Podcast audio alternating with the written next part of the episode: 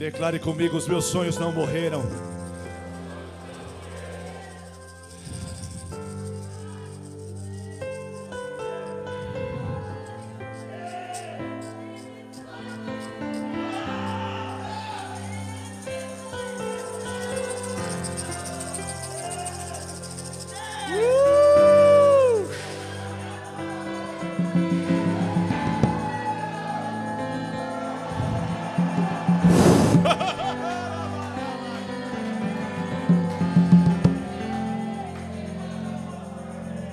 Te deu sonhos e eles não morreram. Dê um sorriso para dois ou três perto de você e diga: Os meus sonhos não morreram.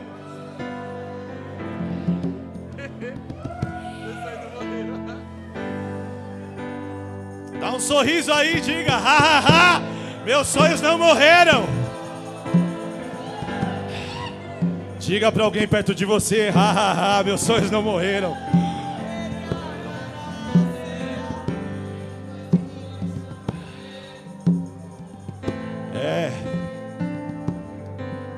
Morreram. E sabe por que eu sei que eles não morreram? Porque você ainda não morreu.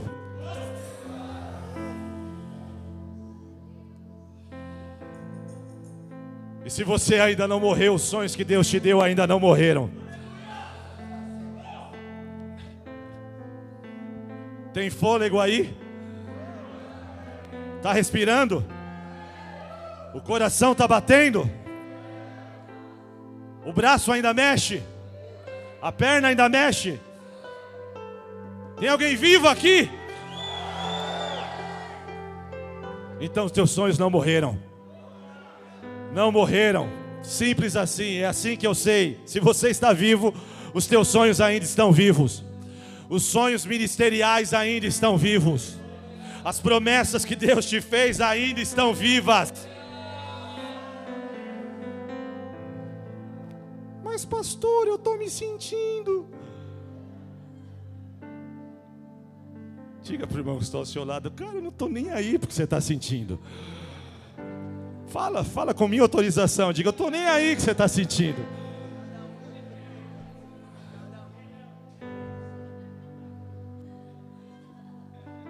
Olha para outro mais crente que esse aí está muito desanimado. Olha para um mais crente e diga: Deus não está nem aí que você está sentindo. Diga para ele: Deus já viu o teu início e viu o teu fim. Diga comigo: Jesus é o Alfa e o Ômega. Diga: o que tem no meio, deixa o pau quebrar. O pau vai quebrar mesmo, querido. Você entrou na chuva é para se molhar. Se você nasceu nesse mundo, o pau vai quebrar. Mas Deus te deu um sonho e tem esse sonho, não morreu. Gênesis 37, aliás, de Gênesis 37, 9 até 42, 6, são apenas alguns capítulos, mas são anos, anos, anos da vida de José, do início do sonho até o momento em que o sonho está ali realizado diante dos seus olhos e ele se lembra do sonho. Agora Deus deu o sonho, sim ou não, igreja? Mas Deus não revelou como seria o caminho até o sonho se realizar. E esse é o nosso problema. Nós nos acovardamos por causa dos caminhos. Os caminhos até a realização dos sonhos são difíceis. Os caminhos até a materialização do sonho que Deus nos deu são árduos, são penosos.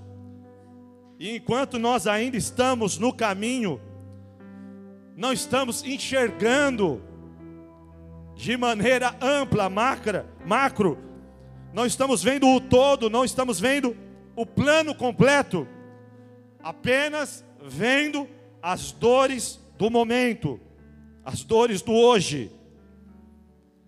E muitos nesse período de tempo do sonho até a realização do sonho chegam a confessar que os seus sonhos morreram em função das dores que estão sentindo. Mas Deus, ele age de forma misteriosa. E quando ele te dá um sonho, ele nunca te dá todos os detalhes do que vai acontecer até esse sonho se realizar. Sabe por quê? Você fugiria.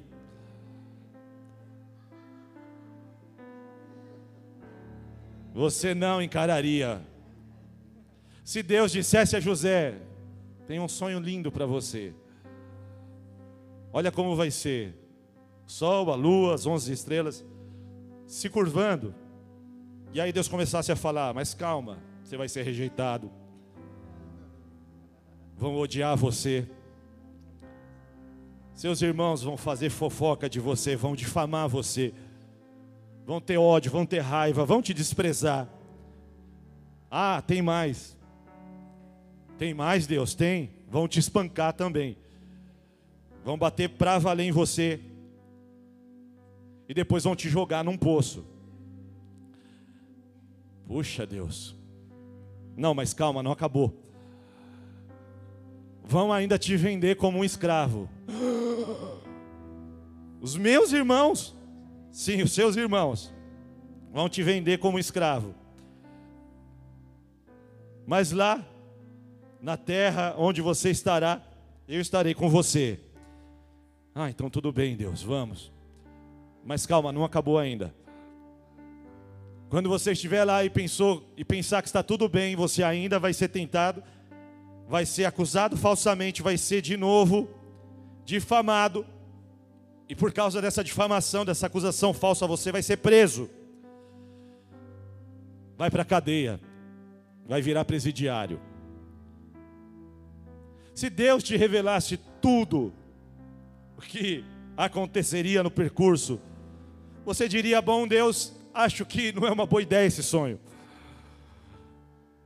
Vamos deixar as coisas como estão, eu fico aqui mesmo, e vai ser uma bênção te louvar aqui na casa de papai.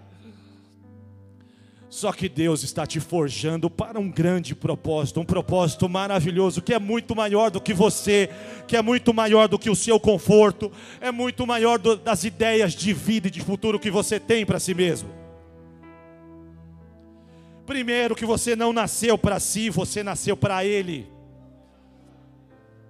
Você não nasceu para a sua felicidade, você nasceu para Ele e estar nele, viver por ele é a sua felicidade.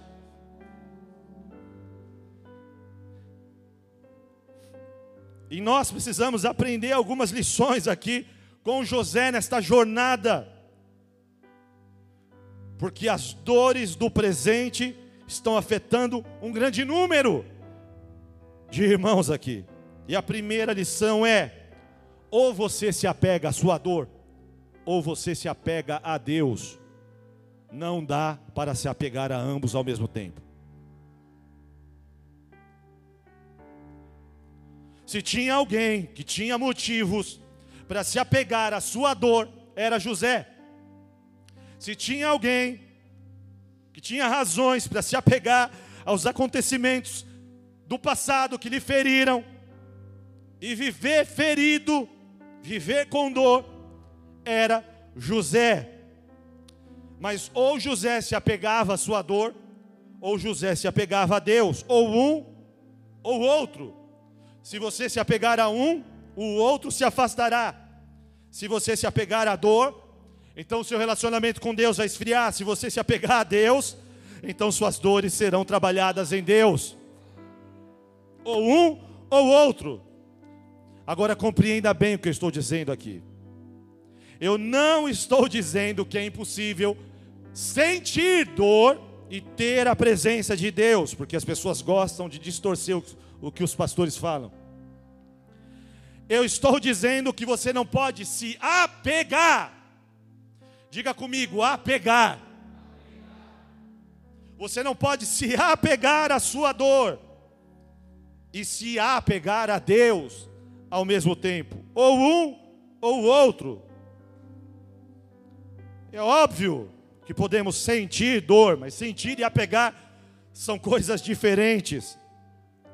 Até porque nós sabemos que nas Escrituras Deus unge pessoas com dores. Sim ou não? Olha para o irmão que está ao seu lado e diga: Eu sou um exemplo vivo disso. Quantos aqui chegaram na igreja com dores? Quantos aqui foram curados por Deus de suas dores? Deus unge pessoas com dores. Deus unge pessoas instáveis emocionalmente. Deus unge pessoas endividadas. Alô? Diga para o irmão que está ao seu lado, nessa noite a pizza é por sua conta.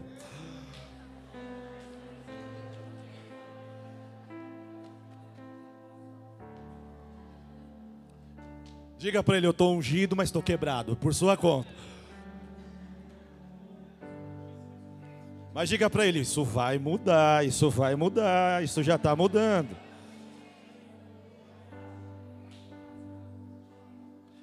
Deus unge pessoas malucas. Ah, como unge. Se unge, meu Deus. Essa igreja é prova disso. Deus unge pessoas com traumas, com síndromes, pessoas com dores. E é como um técnico de futebol que reúne um time que carrega consigo deficiências, mas também virtudes, e ele vai trabalhando esse time no decorrer do campeonato. Deus reuniu o seu time na terra. Deus fez a sua seleção e você está dentro dessa seleção.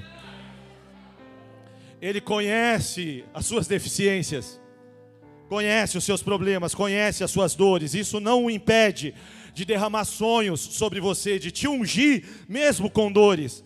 Mas você não pode se apegar à sua dor. Ou você se apega à sua dor, ou você se apega a Deus. E se você se apegar a Deus, você precisa soltar a sua dor. E nessa noite, Deus quer que você solte a sua dor. Deus quer que você solte a sua dor. Mas, pastor, o que fizeram comigo foi muito pesado. Mas se você se apegar ao que fizeram, você verá a presença de Deus se esvaindo. Mas se você se apegar à presença de Deus, Deus vai trabalhar no meio das suas dores, elas serão curadas. E elas vão servir para curar a outras pessoas. Diga comigo onde eu fui ferido, Deus me usará para curar. Sacuda o irmão do seu lado e diga: onde você foi machucado, Deus vai te ajudar e Deus vai te usar para curar outros.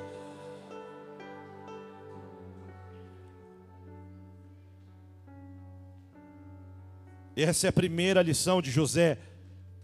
Porque se ele tivesse apegado à sua dor, seria o pior escravo, seria o mais deficiente escravo, o mais desanimado da casa de Potifar mesmo com um sonho, ele seria ali completamente paralisado, ineficiente, improdutivo, reclamão, crítico, amargo, crítico em relação a tudo, a todos, ele ficaria paralisado, estacionado na sua dor, ressentindo ontem, ressentindo os mesmos problemas do passado.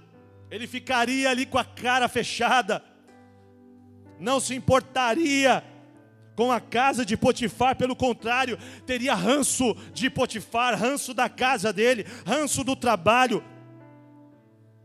E é o que acontece quando as pessoas se apegam às suas dores. É a pior versão da pessoa, é a pior versão de si mesmo. Quando alguém se apega à sua dor. Mas José escolheu se apegar a Deus. Apanhei, fazer o quê? Fui vendido como escravo. Já estou aqui mesmo. Mas Deus está comigo. E eu vou seguir em frente. E quer saber? Eu vou dar o meu melhor aqui na casa de Potifar. E foi o que ele fez. Foi o que ele fez. Ele se apegou a Deus e recebeu de Deus força para no meio da sua dor ser alguém produtivo ali na casa onde ele era um escravo. E Deus foi com ele. E o que aconteceu com ele? Ele se tornou essencial na casa de Potifar, um homem produtivo, seus talentos, seus dons administrativos foram impulsionados por Deus. Ele colocava a mão nas coisas e as coisas se resolviam. Todos os escravos fugiam dos problemas, ele abraçava os problemas para resolver os problemas. Trabalhava com ânimo, acordava de manhã com ânimo, tinha ânimo durante a tarde, depois daquele açaí, daquele almoço, você já sabe como a coisa é, né? E ele voltava com ânimo, voltava com apetite para o trabalho, voltava com gás. E Potifar foi vendo e foi o elevando e colocando num alto lugar na casa, até que ele se tornou o segundo ali. Ele escolheu se apegar a Deus, e no meio da sua dor, Deus trabalhou na vida dele, e na escravidão, ele foi frutífero. E se você estiver na presença de Deus, não importa qual a sua situação, não importa quais as circunstâncias, não importa quais as dificuldades, você vai prevalecer no meio de todas elas. Segunda lição: treinamento em confiança. Diga comigo, treinamento em confiança. Deus não revelou a José por que, que ele foi vendido. Não sei se com você é assim, mas as coisas acontecem e nós começamos a perguntar: por que Deus? E Deus não revelou a José. Deus não revelou nem a Jacó, que era um profeta, que o filho dele estava vivo. Já parou para pensar nisso? Era um profeta, Deus falava com ele. E mesmo assim, Deus não revelou: olha, seu filho está vivo, ele não está morto. Seu filho está lá no Egito. Deus não revelou, deixou oculto. Deus não revelou a José por que ele foi preso. As coisas iam acontecendo e ele não tinha as razões. Vendido, preso, tudo acontecendo. Não tinha as razões, não tinha os motivos. Por quê? Confiança. Você está sendo treinado em confiança. Quando Deus não te revela o porquê você está sendo preso, quando Deus não te revela o porquê você está sendo vendido como escravo, quando Deus não te revela o porquê as coisas estão acontecendo na sua vida, quando parece que Deus não está dando a você as respostas que você está pedindo, é treinamento de confiança. E é a sua escolha confiar em Deus ou não confiar. Eu não sei porquê, mas eu vou continuar confiando. Diga comigo com a sua mão levantada, diga eu não sei porquê, mas eu vou continuar confiando. As experiências de José começaram com sonhos. Da mesma forma, através de sonhos, ele seria levantado como o segundo homem no Egito, quando ele interpreta os sonhos de Faraó. Sonhos era uma constante na vida dele. E ele só foi levado à presença de Faraó porque ele interpretou sonhos de dois oficiais que estavam presos junto com ele. Ele ouve os sonhos e ele dá a interpretação. Diga comigo, José cria em sonhos. Agora pensa comigo. Vamos lá, vamos pensar, vamos arrazoar. Qual era a situação de José quando ele dá a interpretação do sonho para os oficiais? Oi? Ele estava preso. Pergunta: o sonho dele tinha se realizado? Ele estava preso e o sonho dele não tinha se realizado. E pelo contrário, aquele sonho o levou num espiral de coisas difíceis, piorou a vida dele. Sim ou não? José poderia, ao ouvir os sonhos dos oficiais, reagir de uma forma totalmente diferente. Ele poderia, se ele não tivesse entrado nesse treinamento em confiança, responder imediatamente para aqueles dois oficiais: Ei, cara, essa história de sonho não é comigo. Nem me conta o seu sonho, porque eu ainda estou lidando com os problemas que os meus sonhos trouxeram para mim. É o seguinte: não me conta porque a última vez que eu tive um sonho, as coisas ficaram muito difíceis na minha vida. Eu não quero ouvir o teu sonho, eu não quero ouvir o sonho de mais ninguém pelo resto da minha vida. Uma, os meus sonhos me causaram dores. Duas, eles não se realizaram. E se ele tivesse seguido esse caminho, ele não teria sido usado por Deus para revelar a interpretação do sonho, que seria o gatilho para ele ser levado para a presença de Faraó anos depois. É quando Deus te dá sonhos, esses sonhos não se realizam. Você pergunta por que não se realizaram, Deus não te responde. E acontecimentos difíceis vêm sobre a sua vida e mesmo assim você precisa continuar confiando que Deus se revelou a você em sonhos e que Deus é fiel, apesar de você não estar tá entendendo nada.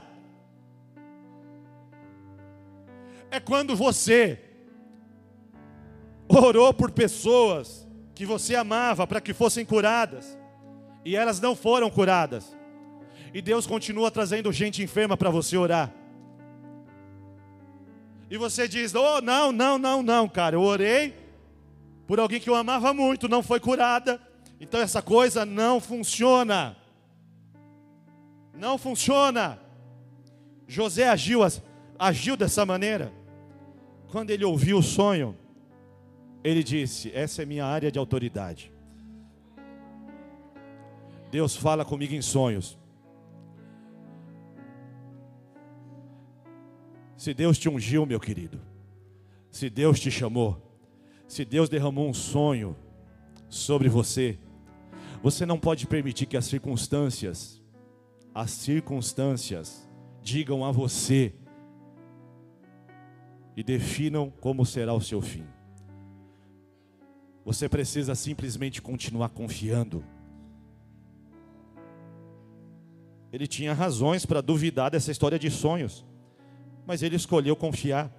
E o que ele fez? Ele deu a interpretação dos sonhos. O Senhor revelou a José o que cada sonho significava. E ele deu a mensagem àqueles homens. E de acordo com a interpretação dada pelo Senhor, um foi, um foi levantado novamente ao seu posto, o outro morreu. Anos depois ele foi lembrado. E então ele foi tirado da cadeia por causa do seu treinamento em confiança. Continue confiando, querido. Não pare de confiar. Diga para o irmão que está ao seu lado: nós precisamos continuar confiando em Deus. Terceira lição de José: só continue. Continua. É a palavra que o Espírito Santo tem para você nessa noite. Continua. Você não pode mudar o que aconteceu. Você não pode mudar o fato de ter sido vendido como escravo. Você não pode mudar isso. Você não pode mudar o fato de ter sido odiado, desprezado, difamado. Você não pode mudar o seu passado. E é fácil se sentir perdido no presente sobre o que fazer se você fica olhando para o passado, isso paralisa você. Para de olhar para trás. Olha para frente. Esqueça as coisas que ficaram. Olhe para o que está diante de você. E o Espírito Santo está dizendo para você: só continua.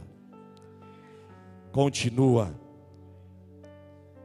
Ele foi vendido como escravo. Ele podia fazer alguma coisa para mudar isso?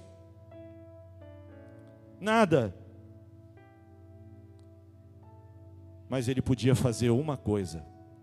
Qual coisa, igreja? Continuar. Vamos continuar. Mas você é um escravo, tá? Mas eu vou continuar. Tem alguém aqui que vai continuar? Ele foi depois preso por causa de uma difamação. Ele podia fazer alguma coisa para mudar isso? Não podia fazer nada. Absolutamente nada. Mas ele podia fazer uma coisa. O que, que ele podia fazer, igreja? Estou preso, vou continuar. Deus é comigo. Vamos seguir em frente. Bola para frente que é jogo de campeonato.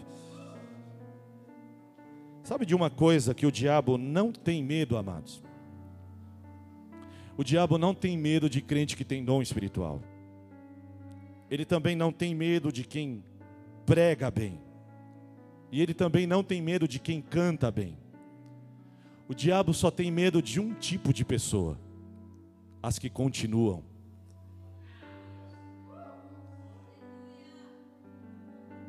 O que, que a gente faz com esse cara, Zé Pilintra?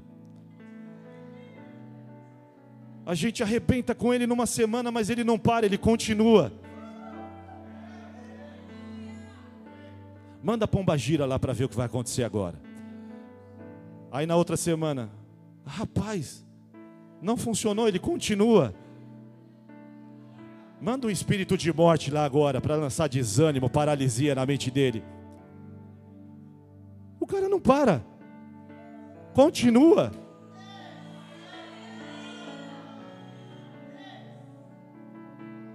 Faça um concurso no inferno agora.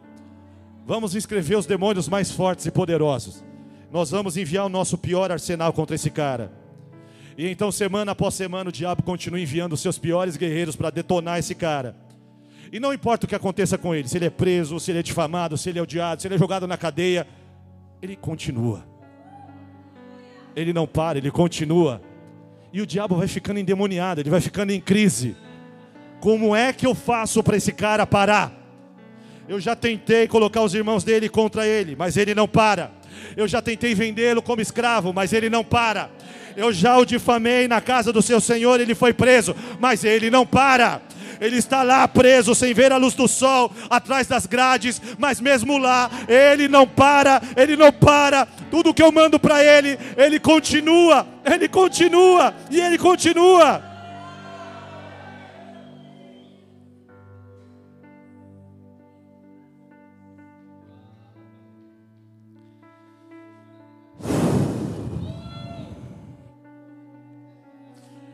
O diabo pode tirar sua família, ele pode tirar suas finanças, ele pode tirar sua reputação através da difamação e da boca de mentirosos. Ele pode te tirar qualquer coisa, mas ele não pode tirar sua decisão de continuar. Ele não pode tirar isso de você. Ele não pode tirar sua decisão de continuar. Você pode ficar endividado, seu nome pode ir para o SPC e Serasa. Você pode até ficar doente, você pode ficar preocupado, mas a sua decisão de continuar, ninguém pode tirar de você. O diabo não pode tirar de você, o inferno não pode tirar de você. E a sua arma contra o inferno é essa. Se ele joga o pior contra você, você se levanta de novo e diz: Eu vou continuar. Vou continuar eu vou continuar. O quê? Você ainda vai no culto? Sim, eu vou no culto, eu vou continuar. O quê? Você ainda vai para o seu ministério? Vou, porque eu vou continuar.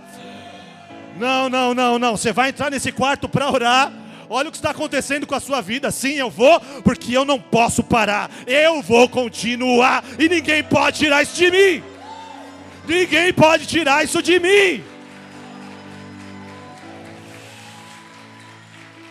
E é tudo que Deus espera que você faça, é que você continue, que você dê o próximo passo, que você pegue o próximo dia, que você vá para o próximo culto, que você pegue a próxima escala. Continua, continua.